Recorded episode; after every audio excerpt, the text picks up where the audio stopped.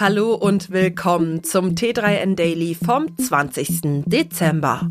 Heute geht es um die Liebe zum Homeoffice und die Gründe dafür. Außerdem Schwund bei Kryptowährungen, KI-Texte erkennen, Rätselraten um Elon Musk, Instagram-Weltmeister Messi.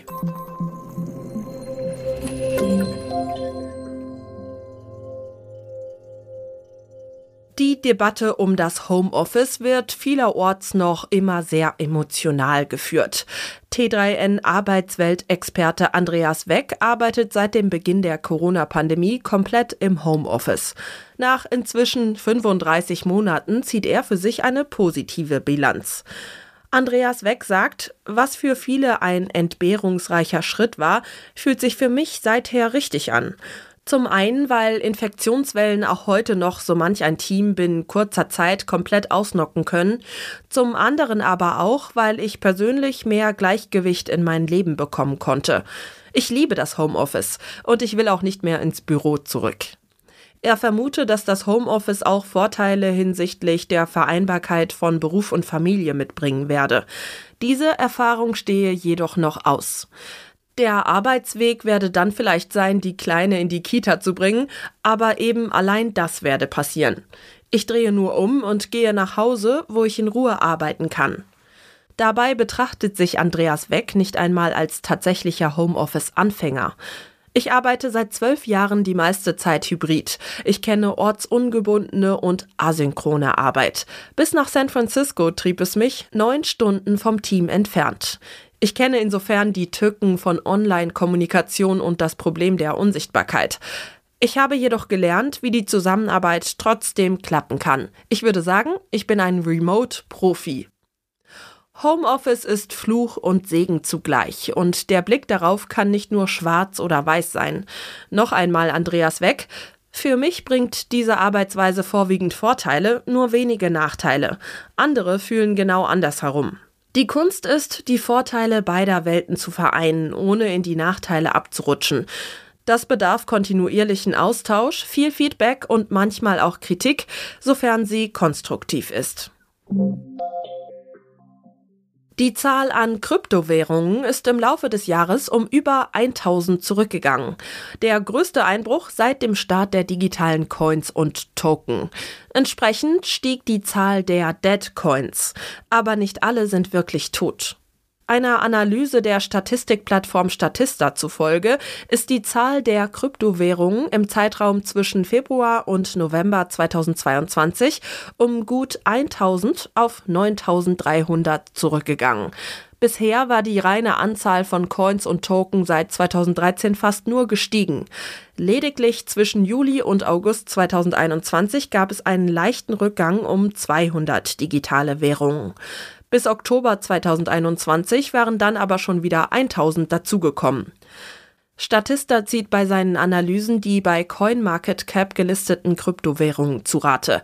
Seit dem Höchststand im November 2021 ist die dort angegebene Marktkapitalisierung aller Kryptowährungen von rund 3 Milliarden auf nur noch 850 Millionen US-Dollar gefallen.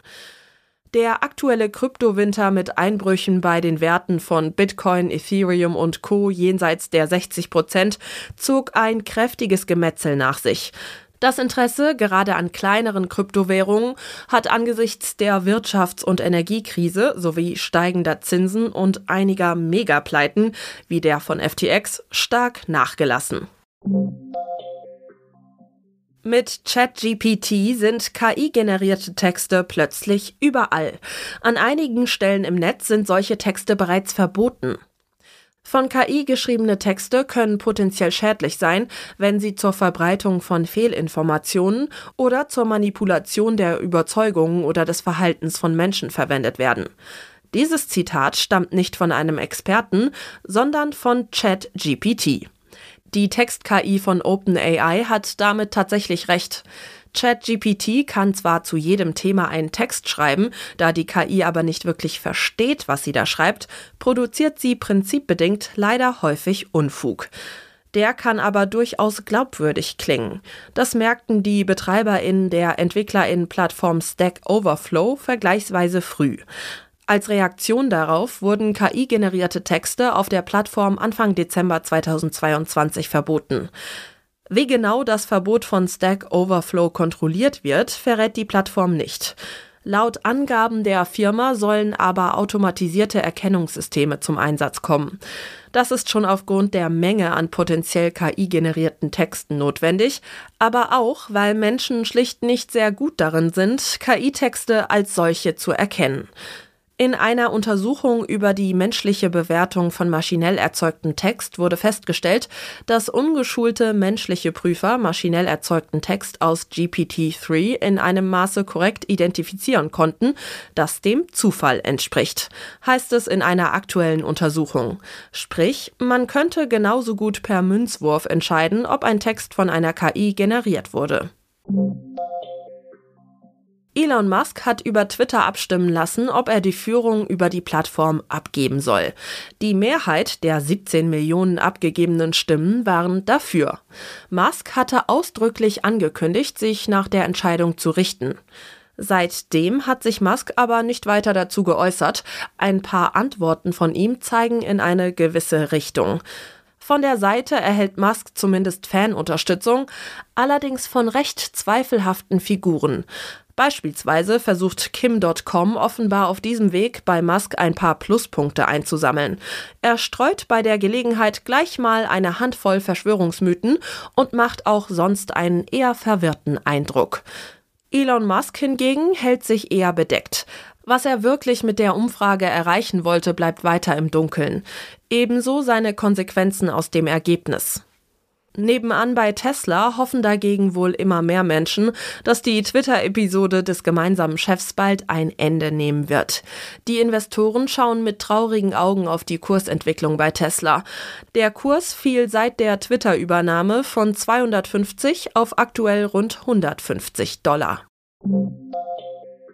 Für Lionel Messi läuft es gerade. Der kleine argentinische Fußballgott hat sich mit seiner Mannschaft endlich den großen Traum von der Weltmeisterschaft erfüllt. Jetzt holt er sich gleich noch einen Titel. Messi ist jetzt auch Instagram-Weltmeister. Er hat nun den am häufigsten gelikten Post auf Instagram. Der Post zeigt eine Serie von Bildern, die den Fußballprofi und sein Team nach dem Sieg mit dem Pokal in den Händen zeigen. Stand jetzt, 20.12.2022, circa 13.30 Uhr, hat der Post 58.893.578 Likes. Damit hat er den bisherigen Champion, ein Ei, überholt. Das sogenannte World Record Egg hatte den Titel bisher inne und verzeichnet momentan 56.391.530 Likes. Damit dürfte es immer noch auf Platz 2 liegen. Messi dagegen zog auch an seinem langjährigen Kollegen Cristiano Ronaldo vorbei. Die beiden gelten als die wahrscheinlich besten Fußballer der Welt, aber auch als zwei der größten Social-Media-Persönlichkeiten im Sport. Ob Messi oder Ronaldo der bessere Fußballer ist, ist sicherlich Ansichtssache. Bisher war Ronaldo auf Instagram seinem Kollegen aber immer einen Schritt voraus und konnte oft mehr Likes einheimsen. Ronaldo hat über 100 Millionen Follower mehr als Messi. Zumindest beim besten Post hat der Argentinier nun die Nase vorne. Das wird CR7 aber weniger grämen als Messis Führung in Sachen Weltmeistertitel. Das war's schon wieder mit dem T3N Daily für heute. Noch viel mehr zu allen Aspekten des digitalen Lebens, des Arbeitslebens und der Zukunft findest du rund um die Uhr auf t3n.de.